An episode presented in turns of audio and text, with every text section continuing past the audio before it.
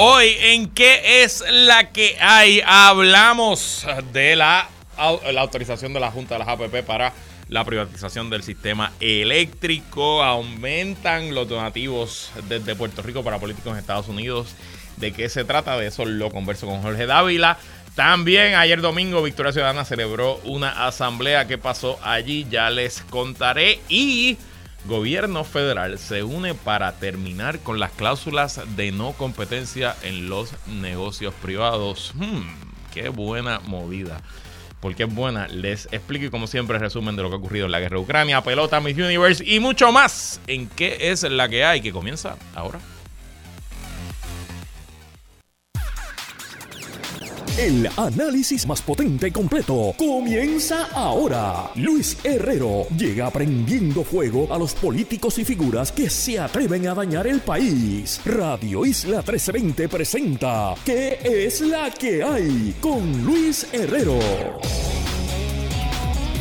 Muy buenas tardes, bienvenidos y bienvenidas a ¿Qué es la que hay con Luis Herrero por Radio Isla 1320? Hoy lunes 16 de enero del 2023, día en que se conmemora el natalicio de Martin Luther King. Estamos en vivo y en directo para todo Puerto Rico por el 1320 AM y su cadena para el mundo a través de radioisla.tv, nuestra aplicación para teléfonos Radio Isla Móvil y en facebook.com diagonal Radio Isla TV. Yo soy Luis Herrero y como siempre les invito a que me sigan en todas las redes sociales, twitter.com diagonal L Herrero, facebook.com diagonal L Herrero, L Herrero. Y recuerda que este programa lo puedes escuchar en su formato podcast. Búscalo como qué es la que hay en tu aplicación de podcast favorita para que me escuches cuando a ti te dé la gana y que es la que hay de que vamos a hablar hoy, día 326 de la guerra en Ucrania. Movimiento Victoria Ciudadana celebra asamblea en Vega Baja. ¿Qué se discutió y qué acordaron? Les cuento. Gobierno federal se mueve para terminar las cláusulas de no competencia en el empleo privado. Excelentes noticias. Y con Jorge Dávila analizamos la aprobación de la autoridad de las APPs del contrato de privatización de la generación eléctrica en Puerto Rico y el aumento de donativos desde la isla a políticos en los Estados Unidos. Pero bueno, antes de comenzar, no estoy nervioso, Alex. No estoy ansioso. No estoy nada, pero en dos horas, poquito más, dos horas y diez minutos, si no llueve, se supone que los gigantes de Carolina reciban a mis cangrejeros de Santurce en el juego definitivo, juego séptimo de la semifinal B de la liga Roberto Clemente Walker. Em, como ha sido la costumbre de este equipo cangrejero toda la temporada, pues ellos no, no hacen nada fácil. Eh, el viernes, el último día que estuve aquí con ustedes, yo les conté que iba a camino. Yo salía de aquí, iba para el juego en el Clemente Walker, que en aquel era el juego quinto, que eh, estaba en la serie empate 2 a 2. Y que, pues, si Santurce se robaba ese juego el viernes, pues el sábado teníamos oportunidad de ganar la serie y pasar a la final en casa, en el Irán Bithorn pues nos robamos el juego el viernes lo ganamos. Eh, fue un juego, yo creo que el mejor juego, por lo menos el mejor inning, la mejor entrada que ha tenido Santurce en toda su temporada fue la segunda entrada de ese juego, que hicimos seis carreras en una entrada, lo que nunca. Pero les digo, este equipo no hace nada fácil. Llegamos a la novena ganando 6 a 1 y el partido se acabó 6 a 5. Porque Carolina nos hizo cuatro carreras en la novena entrada. Yo estaba ahí con un buen amigo, el licenciado Saúl Suárez. Estábamos sentados uno al lado del otro allí, estaba con otro pana, el licenciado Cristian Albelo. Eh, otro amigo que se llama Luis también. Y los cuatro nos miramos ahí y decíamos, nos vamos a morir aquí, nos va a ataque al corazón. Eh, al final, nuestro taponero estrella, Fernando Cruz, pues dio un ponche y acabó el partido y nos llevamos esa victoria 6 a 5. Pero el sábado, Carolina llegó al Bithorn, una asistencia brutal, un ambiente, un ambientazo en el estadio de Gran Bithorn. Había un poquito amenaza de lluvia, pero no llovió.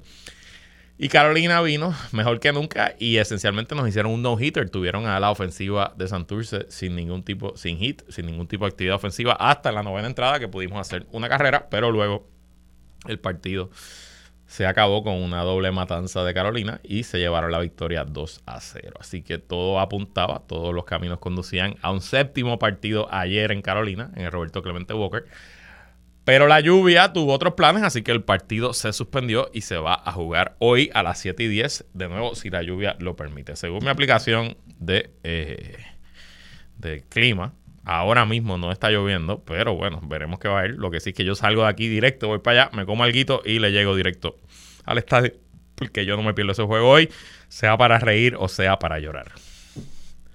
Y una que lloró en el weekend y que le dije que no le iba a molestar porque mi equipo también se puede eliminar, pero antes de entrar al aire hablé con Inés y le di el pésame porque los defensores campeones criollos de Caguas pues no defendieron el título y fueron eliminados oficialmente el sábado por unos rejuvenecidos indios de Mayagüez que dejaron a los campeones defensores en el terreno, ganaron el partido con un jonrón en la novena entrada, así de dramático fue el asunto. Eh, la asistencia el sábado en Mayagüez, dijo el propio gerente general del equipo, es la mejor que ha tenido el equipo en más de cinco años. Más de cinco mil fanáticos llegaron allá al estado de Mayagüez, así que sea contra Carolina o sea contra Santurce, se espera que la serie final, que comenzará mañana martes, eh, contra Carolina, contra Santurce, se espera una gran serie, un gran apoyo a las fanaticadas y como les llevo diciendo toda la temporada, apoyen nuestro béisbol profesional se pasa muy bien, es tremendo espectáculo. Y si no lo van a hacer ahora, bueno, pues ahora es cuando mejor se puso. Y hablando de deportes, otro de nuestros deportes nacionales, admítalo, es un deporte, aunque a usted no le gusta. Nuestra reina Miss Universe Puerto Rico, eh, Cariño, obtuvo una honrosa, bueno, no, sé si quinto lugar porque no le dan el número, pero llegó hasta las últimas cinco participantes, eh, siendo pues una participación muy destacada y muy bien recibida por la crítica local e internacional. Ashley Ann es una mujer eh, muy preparada, con una carrera muy exitosa de camino, sin duda, y esto pues será parte de ese, de ese proceso. Hoy no vamos a tener a Sonia Valentín, como ustedes saben, Sonia es parte de la producción de Miss Universe Puerto Rico, eh, ya como ejecutiva en Guapa Televisión, y se quedó unos días de vacaciones, así que nos vamos a contar con ella para que nos para su reacción, ¿verdad? Y que nos dé un poquito de, del background de lo que pasó allá tras bastidores. El lunes que viene si no se me olvida, le traeré el tema. Pero felicidades a Ashley Ann, a Isel Cifredo, a todos los tenedores de la franquicia de Miss Universe, a Guapa Televisión y eh, ojalá, bueno, pues que el año que viene podamos traer esa corona para Puerto Rico. Y quedándonos en temas universales, esta es una historia que yo no tenía en mi bingo para el 2023. Leo del periódico El País. Arrestan al líder de la mafia italiana. La leyenda sobre los, grandes, los grandes capos huidos de la Cosa Nostra señala que el día que los encuentren será cerca de su casa. El poder lo otorga el territorio y no conviene alejarse demasiado de él. Mateo Messina Denaro, el capo mafioso más buscado de Italia, el último gran líder de la Cosa Nostra lo ha confirmado este lunes. El mafioso de 60 años llevaba 30 fugados de la justicia y era considerado el último eslabón de la vieja organización que puso en jaque a todo el país en los años 80 y que cometió los atentados más sanguinarios. Ha sido arrestado a las 9 y 18 de la mañana en una clínica privada de Palermo especializada en oncología donde se trataba desde hace un año. Era la persona más buscada de Italia, pero durante 30 años siguió viviendo cerca de su casa en Castelvetrano, en la región de Trapani de Sicilia. Su arresto cierra definitivamente una etapa negra de Italia en la que la Cosa Nostra puso contra las cuerdas al Estado. Así que interesante para los aficionados de las historias de mafia. 30 años viviendo en su mismo pueblo, cerca de su casa, y nunca lo agarraron el poder así es que se hace sentir. Y bueno, ¿qué pasó en el fin de semana en la guerra de Ucrania? El sábado, cuando se celebraba el año nuevo de la religión ortodoxa, Rusia reanudó ataques con misiles a distintos blancos en toda Ucrania, aunque envió menos misiles que en otros ataques, se envió menos de 50 desde aviones y eh, barcos en el Mar Negro tuvo quizás, no sé si el más grande, pero uno de los ataques más grandes contra civiles, uno de los misiles cayó en un edificio residencial de apartamentos en la ciudad de Dnipro, en, en las orillas del río con ese mismo nombre. Y hasta la fecha ya son 40 las personas fallecidas en ese ataque con misiles a ese edificio residencial. Mientras tanto, como saben, esta semana se llevará a cabo la quinta reunión Ramstein, si no me equivoco, que es una reunión que organizan los ministros y secretarios de defensa de cuarenta y pico de países que se han aliado con Ucrania.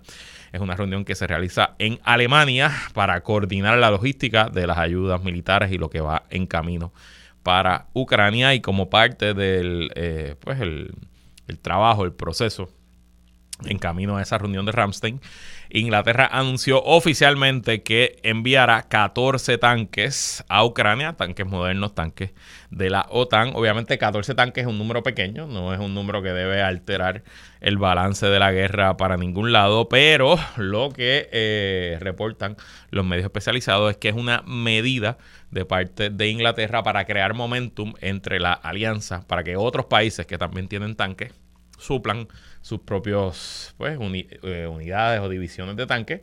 Y de 14 en 14, si 10 países dan 14 tanques, pues son 140 tanques, ¿no? Así que por ahí es que va el asunto. Veremos qué noticias crea Ramstein, nos da Ramstein esta semana. Y también en preparación, como parte de esto, renunció hoy la ministra de Defensa de Alemania, una señora de nombre Christine Lambrecht. Eh, Lambrecht eh, Alemania en general y el Ministerio de Defensa en particular han sido duramente criticados desde el comienzo de la invasión.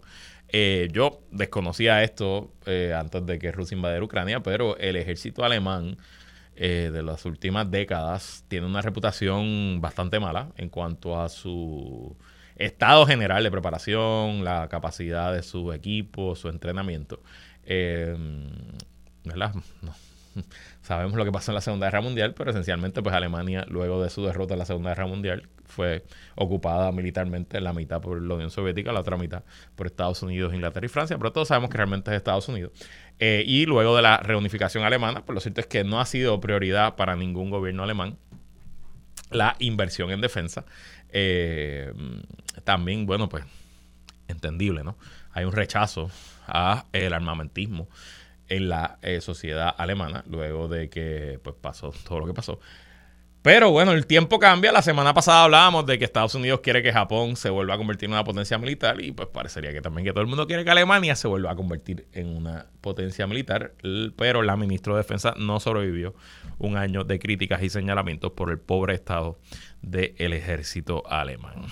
Y también como si faltara poco, Rusia y Bielorrusia hoy reanudaron sus ejercicios militares conjuntos. Específicamente estaban haciendo ejercicios de eh, aéreos, Fuerza Aérea hoy. Se sigue especulando que en algún momento al finalizar el invierno y comenzar la primavera, Rusia intentará una nueva ofensiva eh, y que incluso se especula de que parte de esa ofensiva pudiera venir desde la frontera norte de Ucrania con Bielorrusia eh, donde comenzó también el ataque original el 24 de agosto del 2022. Desde allí, desde Bielorrusia, se movilizaron miles de tropas y equipo pesado con el objetivo de tomar la capital de Kiev. Sabemos que ese objetivo no se cumplió y que por el contrario Rusia sufrió un una tremenda derrota, su primera derrota en la guerra al tener que retirarse de todo el territorio y todo su esfuerzo de retomar de tomar la capital de Kiev y descabezar el gobierno ucraniano. Pero lo cierto es que Rusia ha estado movilizando equipo pesado de todo tipo, tanques, camiones, eh, equipos de personal armado eh, a Bielorrusia en los últimos meses. También hay tropas rusas estacionadas en la frontera con Bielorrusia y se pudiera especular que incluso eh, Bielorrusia entre como combatiente a la guerra. Eh, de nuevo, no se sabe. No ha habido confirmación de parte de las agencias de inteligencia occidentales, pero si tiene cuatro, patas, cuatro patas, menea el rabo y dice guau guau, pues uno debe ser que es perro, ¿no?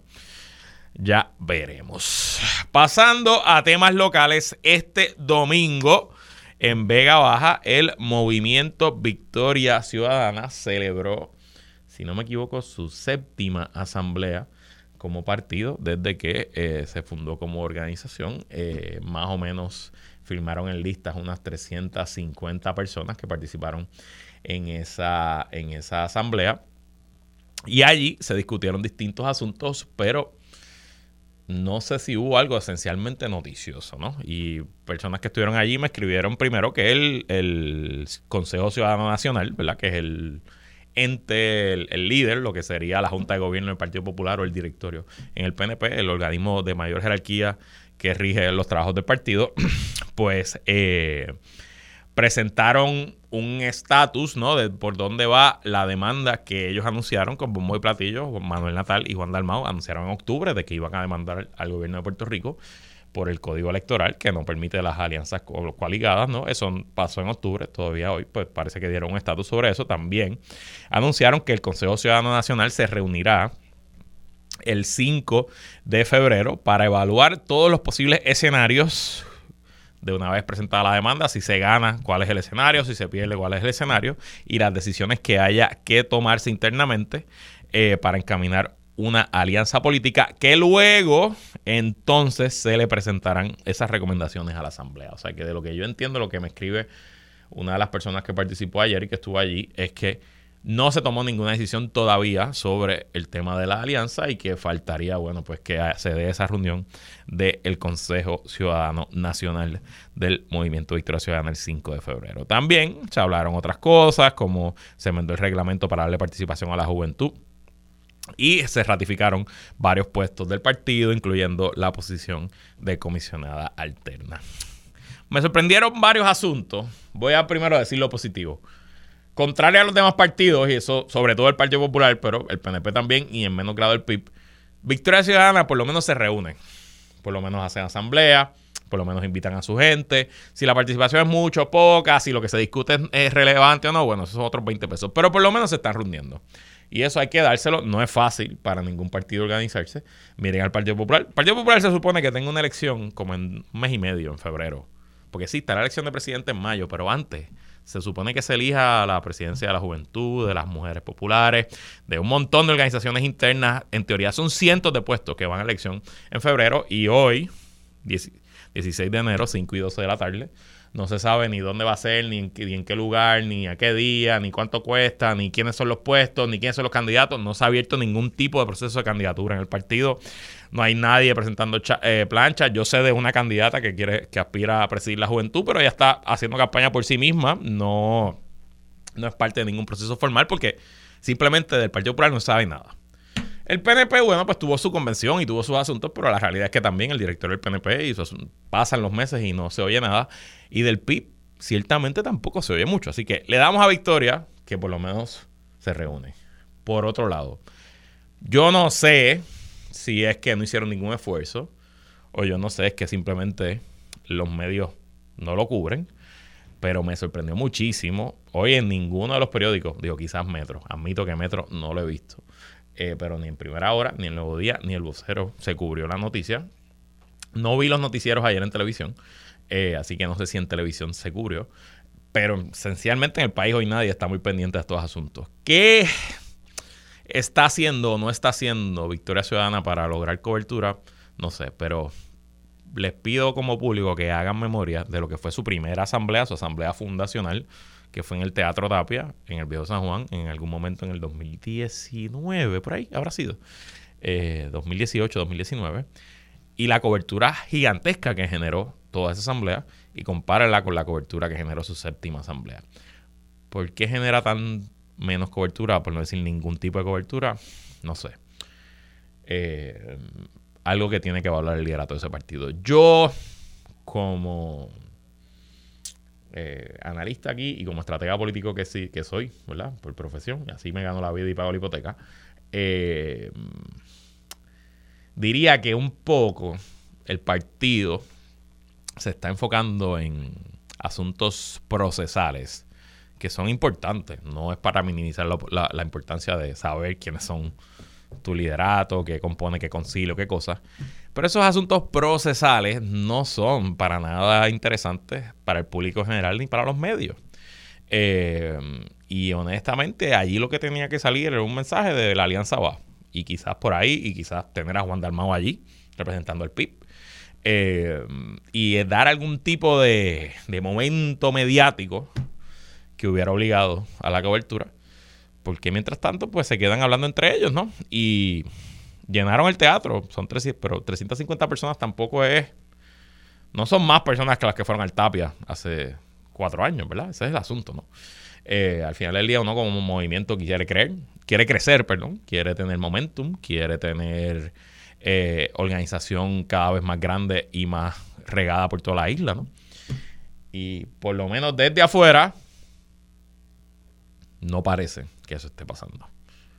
Qué bueno que se reúnen, pero reunirse para qué? Esa vez es la pregunta del movimiento Victoria Ciudadana y honestamente de los demás partidos y movimientos políticos. Y ya, antes de irnos a la pausa, esto es un tema que no discutí la semana pasada por falta de tiempo, pero me alegré hoy cuando leí una columna del analista, eh, profesor de Derecho y colega también analista de radio, Carlos Díaz Olivo, en el periódico El Nuevo Día sobre un borrador de regulación que publicó la semana pasada el Federal Trade Commission, el FTC, que regula esencialmente los mercados en Estados Unidos y eh, las transacciones entre corporaciones.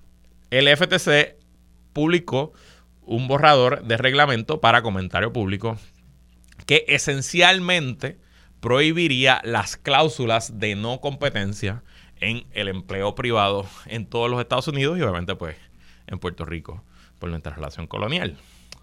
¿Y qué son las cláusulas de no competencia? Quizás usted es un ejecutivo de alguna compañía o una ejecutiva de alguna compañía y firma un contrato donde usted le dice a su empleador que de renunciar, usted no va a irse a trabajar a la competencia por X cantidad de tiempo predelimitado, ¿verdad? Nunca una cláusula de no competencia permanente, pues muy probablemente sea rechazada por un tribunal y fuera ilegal, pero es típico que si usted trabaja en la industria de seguros, o en la industria de comunicaciones, o en la industria escoja la que usted quiera.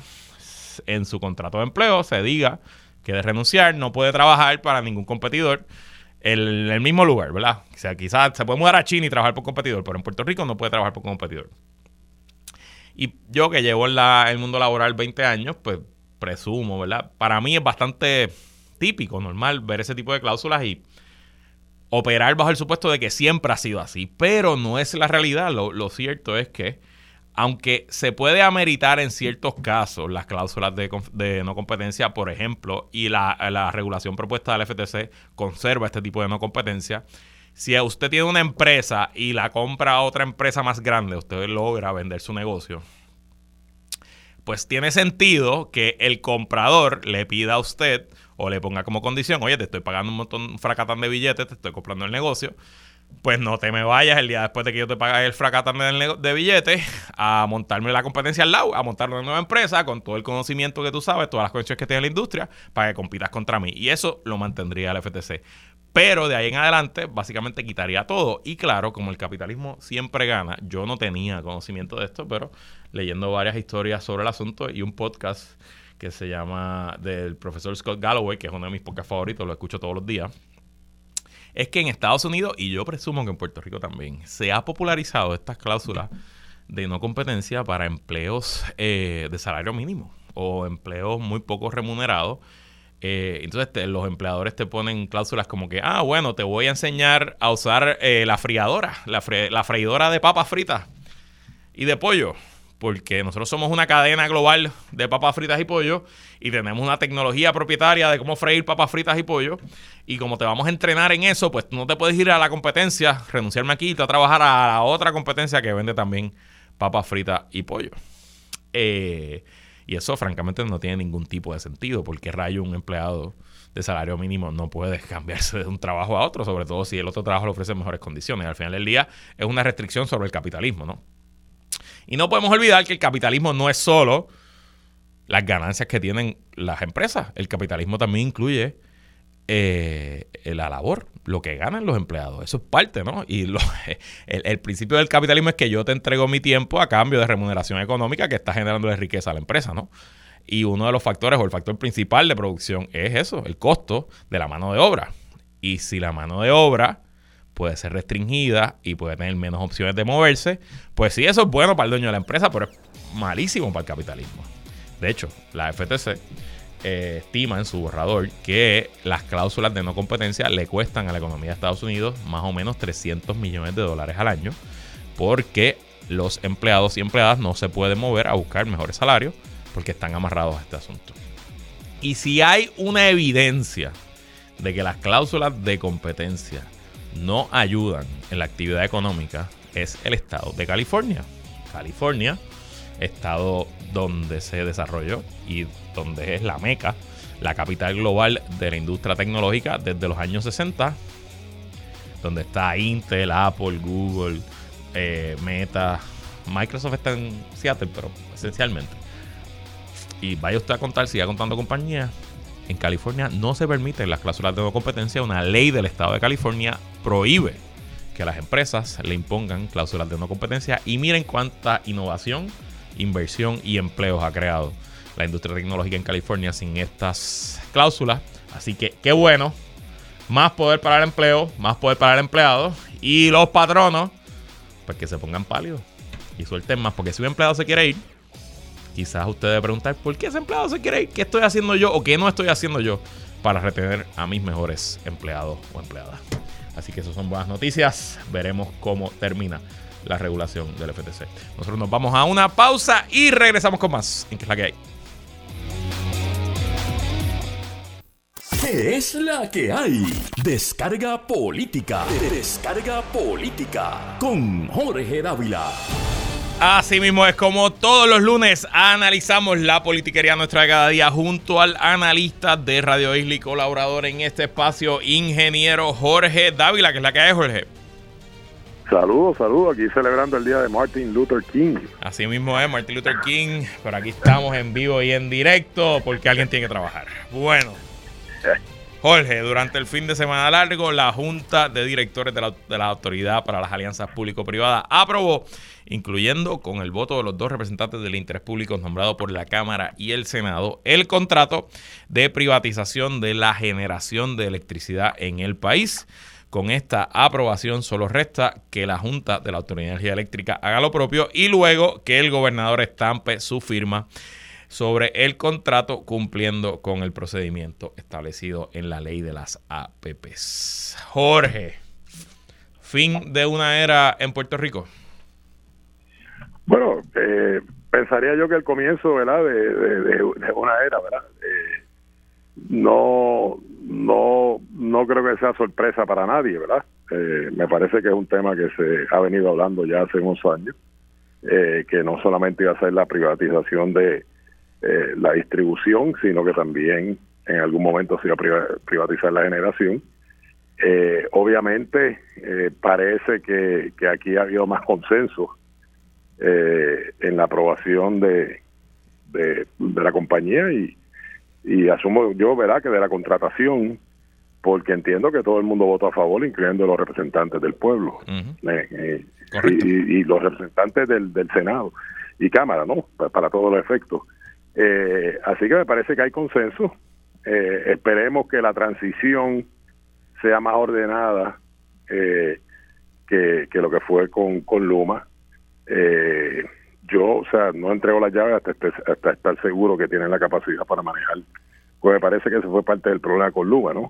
Que no estaban preparados, no tenían el personal, no tenían posiblemente el conocimiento, el detalle que necesitaban, aun cuando llevan ya un año haciendo un due diligence. Eh, pero en términos de, que haya ocurrido, pues no me sorprende porque me parece que era eh, verdad lo que se venía anunciando y, yo en, principio eh, verdad eh, creo que, debe mejorar el sistema. Ahora todavía sigue habiendo la necesidad de que haya una coordinación muy efectiva. Independientemente de quién quién es que esté a cargo de de uno y lo otro, tiene que haber una coordinación muy efectiva, porque al final del día al pueblo no le interesa si el problema es de generación o es de distribución, lo que le interesa es tener un sistema eléctrico adecuado. Así que esa coordinación efectiva, llámese Autoridad de Energía Eléctrica o llámese una compañía privada, tiene que existir. De varios, varios asuntos. Primero, eh, me llama la atención de lo que la prensa reporta. Obviamente todavía no se saben los detalles del contrato porque este contrato se negocia en confidencialidad porque así lo establece esta ley, así han sido los contratos de las APP. Yo puedo ver por qué es así, a veces siento que no debería ser así, pero bueno, eso es lo que dice la ley. Em, pero lo que se ha reportado es que no es un contrato a 30 años, un contrato a 10 años, lo cual me llama muchísimo la atención de ese término más corto, quizás tiene sentido porque estamos hablando de plantas que en teoría dentro de 10 años muchas de ellas no deberían estar operando, porque son plantas que contaminan, plantas que son eh, muy caras y que en teoría por ahí vienen 12 mil millones de dólares para rehacer nuestro sistema eléctrico. Y cuando se habla de rehacer, gran parte se está hablando de la generación eléctrica. Eh, pero por otro lado también me preocupa que se mencionan compañías que ya son conocidas en el país, entre ellas esta compañía New Fortress, que ya sabemos que han tenido problemas, eh, sea regulatorio, sea en cumplimiento, sea en la manera en que lograron ciertos contratos, y eso pues, pues obviamente me levanta bandera. Pero, como hemos dicho aquí tú y yo muchísimas veces, y que la retórica política, ¿verdad? Pues es una cosa, pero pues aquí Jorge y yo no venimos para darle retórica, venimos para darle nuestro análisis. La presión del gobierno federal sobre el gobierno de Puerto Rico para que se privatice el sistema eléctrico, sobre todo la generación, es inmensa. No es casualidad que esos 12 mil millones de dólares de fondos federales para hacer nuestro sistema eléctrico no se han desembolsado porque el gobierno federal no se los va a desembolsar en energía eléctrica. Y segundo, a pesar de la retórica y el debate, tenemos que ser honestos y recordar que aquí nadie quería autoridad energía eléctrica. si alguien se ganó el rechazo del país, es la autoridad energía eléctrica y la manera en que la administraron y la manera en que la convirtieron en una entidad que era un puro balón político y que no daba buen servicio. No es que Luma esté dando un buen servicio y no es que este privatizador lo venga a dar, pero que la autoridad energía eléctrica haya dado un buen servicio que merezca que se proteja para siempre como si fuera una institución. Honestamente, no lo veo y creo en parte que lo que pasó con Luma, que para muchos era imposible, que se sacaran a la UTIEL y se sacaran a los empleados de energía eléctrica y que no el país no hubiera una huelga general. Pues si no pasó con Luma, veo difícil que vaya a pasar con la generación cuando se está hablando de muchos menos eh, empleados. Y te pregunto, Jorge, porque Luma, junto a la corrupción, han sido el principal escollo para el gobernador y su administración en lo que va de cuatrenio. ¿Qué está arriesgando Pedro Pierluisi si aprueba este contrato? Bueno, yo no, yo no creo que arriesgue nada. Yo creo que tiene que apostar a, que esto mejore. Eh, o sea, yo, yo creo que el, el daño está hecho, ¿no? Porque, ¿verdad? Va, va a haber dos años entre, eh, dos años, dos años y pico entre todos estos apagones que sufrimos el año pasado y las elecciones. ¿sabes? Yo, yo creo que el, a, lo que a lo que está apostando la administración eh, de Pedro Pierluisi es a que esto mejore. Y obviamente si mejora, pues él, él de alguna forma se convierte posiblemente en la única persona que está defendiendo todo esto, ¿no? Eh, en un momento dado. Eh, así que eh, si se pone peor, pues yo no sé cuán peor se pudiera poner. entiendo lo que te digo. O sea, gracias a Dios en los últimos meses no ha habido los apagones estos. Eh, qué están haciendo diferente, pues, pues no lo tengo claro, ¿no? No, están haciendo nada diferente, Jorge, es que no hace calor, eso es todo. O sea, los apagones en verano, eso va a pasar todos los años, por los próximos años, ya tú verás, porque es que aumenta la, demanda, pues se van a caer los sistemas, punto. Por eso, pero, pero ¿qué vivimos el verano? Un, un tiritápate entre Luma y energía eléctrica. Uno decía que era la distribución, el otro decía que era la generación. Y, y, y ahí es que te digo que al pueblo le interesa poco si es la distribución, es la generación, lo que le llega, lo que le llega a su casa es lo que le interesa, que haya un buen sistema de energía eléctrica. No me queda claro y creo que tiene que ser parte de, la ecuación eh, que todavía no, no se ha reestructurado la, deuda. Correcto. Eh, ¿Cómo se atiende eso con un privatizador si todavía está el, el, tema de, la no reestructuración de la deuda? Pues no me queda claro eso, eh, Luis. Yo tampoco. Pero veremos. Obviamente una cosa tiene que jugar con la otra. Quizás hay algo que es como temporero, al igual que el contrato de Luma, que tenía esa, esa parte del contrato provisional hasta, hasta también cuánto saliera eh, prepa de, la quiebra. Lo que sabemos es que, según el calendario de la juez Taylor Swain, la quiebra de energía eléctrica debe estar completada este verano. Eh, así que todo, todo debe encajar a la misma vez. Vamos a ver. Y lo que no despinta a nadie es que una vez se empieza a pagar la deuda, va a haber un aumento sin duda. Entonces me, me, me parece que quien va a pagar los platos rotos, ¿verdad? Ya porque ya Luma ha pagado bastante platos rotos. Eh, posiblemente sea el nuevo privatizador, que cogerá la culpa del nuevo aumento. Digo, y te digo algo, más allá de, de la ideología, que a lo mejor Pedro Pierluisi ideológicamente favorece este tipo de transacciones, lo políticamente fácil para Pierluisi hubiera sido oponerse. Sea, al final del día, si Pierluisi dice, no, no me interesa, se cancela y nos quedamos como estamos. Claro, lo que pasa es que él debe, debe tener frente a sí las consecuencias de una decisión que nosotros no la tenemos, ¿no? Porque él ha estado en conversaciones que nosotros no hemos estado, él se ha reunido con la secretaria de, Energía, se ha reunido con el presidente Joe Biden, o quién sabe qué es lo que le han dicho a él para favorecer este asunto, pero veo, veo lo que tú dices, el riesgo político está ahí. Y oye, olvídate del 2023, si en septiembre del 2024, con un calor de esos de septiembre en Puerto Rico, viendo otro megapagón a seis semanas de las elecciones, créeme que eso es un golpe duro eh, para cualquier candidato. Claro, lo, lo, lo, que pasa es que ya habiéndose completado la privatización de la, de la distribución, eh, pues como quiera, ¿verdad? la, la, culpa es del que, del, que avaló ese contrato. O sea, la gente no va a distinguir, Luis, entre si es Luma, energía eléctrica o el no privatizador. La gente lo que va a medir es si tiene un mejor servicio de energía eléctrica o no. Si le cuesta más cara la energía eléctrica o le cuesta más barata. Eso al final del día es el voto online. Bueno, y en el PPD, hoy comenzó un nuevo Power Wars. Los presidentes de la Cámara y el Senado apoyaron la aprobación del contrato, eh, asegurando que el mismo incluye seis condiciones que ellos le habían solicitado al gobierno, entre estas que cualquier ahorro logrado por la privatización se traspase a los consumidores y que se conserven los empleos actuales de la Autoridad de Energía Eléctrica. Por otro lado, hay voces dentro del partido en contra del acuerdo, como el representante José Cheito Madero, el senador Juan Zaragoza, el propio presidente de la Asociación de Alcaldes, alcalde Villalba, Luis Javier Hernández. ¿Esto es otra guerra más al interior del PPD o esto es simplemente curándose en salud? mira, yo, yo, yo, creo que el, el, problema del Partido Popular es que no, no toma postura firme en ninguno de los temas importantes para Puerto Rico no toman una postura firme con el tema del estatus y no toman una postura firme con el tema de la privatización. Eh, en, el, en el PNP la palabra privatización no causa ningún problema. Dentro del PPD, para algunos, el mero hecho de mencionar la palabra privatización es un problema. Es una cuestión de política pública. Y en esto ellos no han tomado una postura oficial institucional.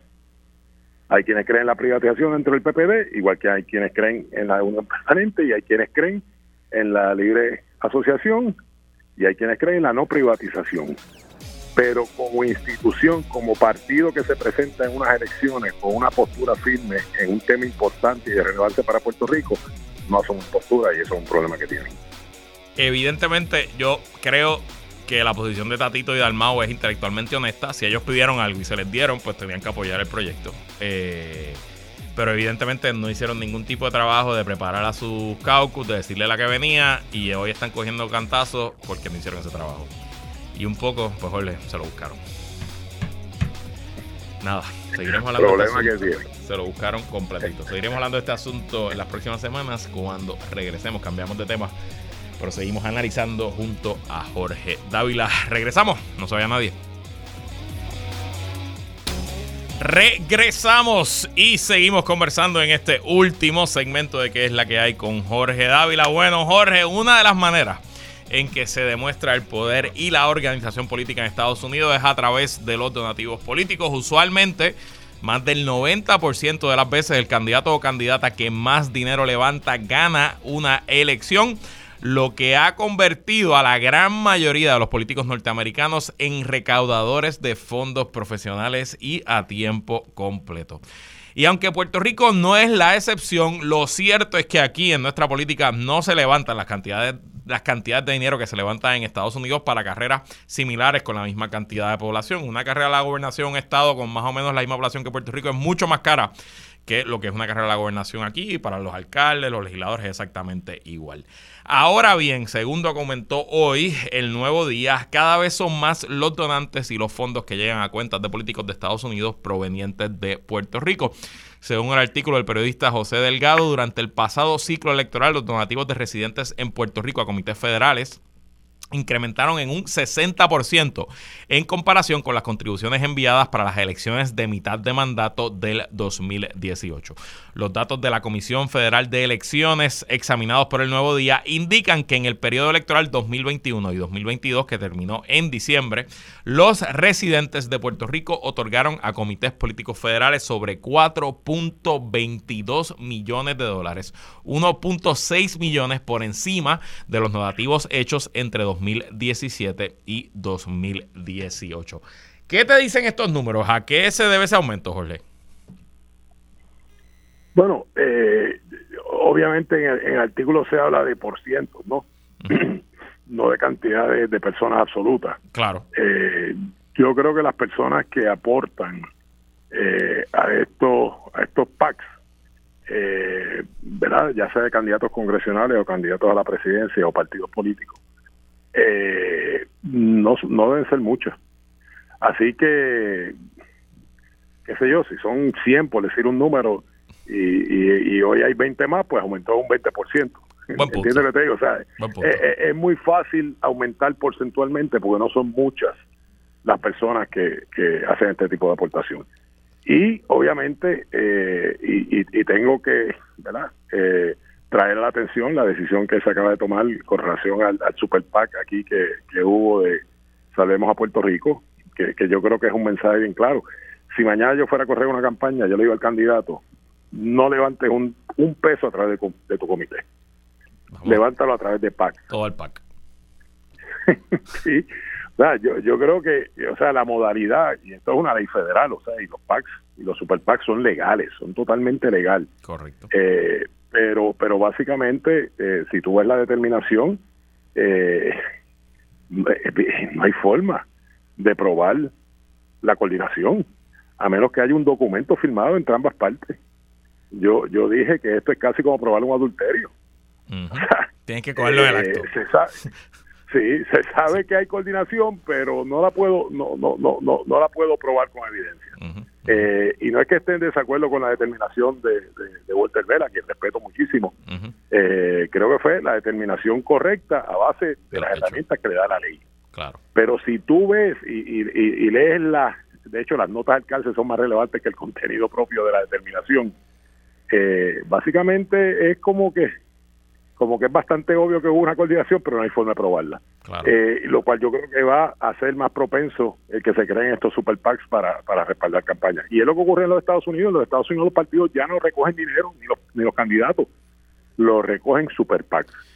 De hecho, leí una columna, eh, leí una columna en el New York Times hoy de Ezra Klein que hablaba un poco de los problemas que cuál del Partido Republicano y que uno, uno de los problemas que él identifica es que esencialmente el Partido Republicano ha eh, delegado toda la responsabilidad de levantar dinero y hacer campaña a los super PACs y a otros grupos de interés y que las entidades oficiales, los fondos del partido y los fondos de las campañas, pues languidecen contra los demócratas y que en esta elección fue bastante obvio que las campañas senatoriales, por ejemplo, demócratas tenían mucho más dinero que las campañas republicanas porque todos los donantes, toda la energía de los donantes se fueron para los super PACs. Y no es lo mismo, porque el Super PAC no está necesariamente en tierra, el Super PAC no, necesariamente conoce el ecosistema mediático de un estado versus otro, etcétera, y, no necesariamente es bueno.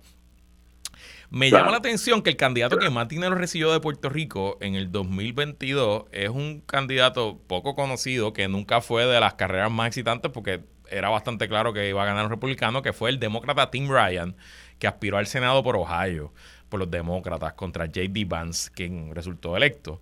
Y me llama muchísimo la atención porque Ohio no es un estado con relaciones particulares con Puerto Rico, no tiene una población puertorriqueña importante. Yo conozco unos puertorriqueños en Columbus y otros por allí y por allá, pero no, no creo que pasen ni de 10.000 mil.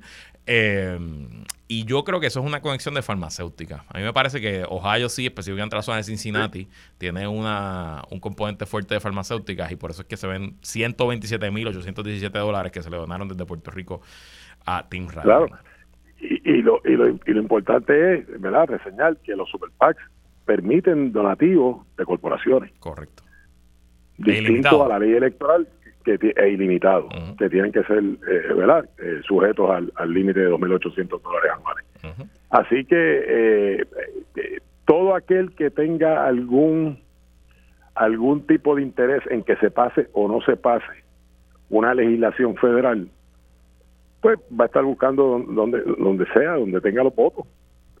Eh, y, en ese sentido, pues obviamente el mecanismo del Super PAC eh, se le hace fácil, porque si fuera una, unos donativos individuales, pues le sería muy difícil a una compañía, ¿verdad?, lograr eh, juntar la gran cantidad de dinero que, aportan. Así que, vuelvo y te digo, como empecé el, el análisis, no me sorprende la cantidad porcentual que aumenta, sobre todo con lo de la ley 2022 eh, porque con 20 que 20 más que aportaron de los que aportaban anteriormente, se sube un 15 o un 20% fácilmente porque no son muchos. Si viéramos números absolutos, pues sería más, más relevante, ¿verdad? Eh, ah, si tú me dices, pues mira, este aportaban 10 mil personas y, aumentaron 20%, pues eso son 2 mil personas más. Eh. Eh, pero si deciden aumentaron 20, pues no, no, no me dice mucho, Luis. De acuerdo, es, es, un excelente análisis el que hace y siempre la perspectiva es bien importante. Aunque aumentó, sigue también siendo un número bien pequeño. 4 millones de dólares en una elección que se levantaron más de 2 billones de dólares, pues obviamente hacen que Puerto Rico no sea un área muy particularmente importante para los políticos eh, estadounidenses, porque la cantidad de dinero que se recoge aquí es risible. O sea, 4 millones de dólares en, en, en, lo que son las elecciones en Estados Unidos realmente no da para mucho, por decir para nada. Pero divide eso entre 200 mil dólares. Aquí hubo una persona que aportó a Sabemos a Puerto Rico 200 mil dólares. Ese, ese sí que tuvo un impacto. Bueno, pues, pues divide 4 millones entre 200 mil, no son muchos, Luis. Así que obviamente eh, la ley federal los cobija, número uno. Eh, la primera enmienda, ¿verdad? La libre asociación, eh, todo el mundo tiene derecho a respaldar la causa en la que crea. Así que en ese sentido, bueno, pues a quien, a quien Dios se lo dio, que San Pedro se lo bendiga. Amén. Jorge Dávila, gracias por estar aquí. Bueno, un abrazo. Y hasta aquí esta edición de ¿Qué es la que hay con Luis Herrero? Como siempre, agradecido de su sintonía y patrocinio. Quédese con nosotros. La mejor programación y análisis de la radio puertorriqueña continúa en Radio Isla 1320. Hasta mañana.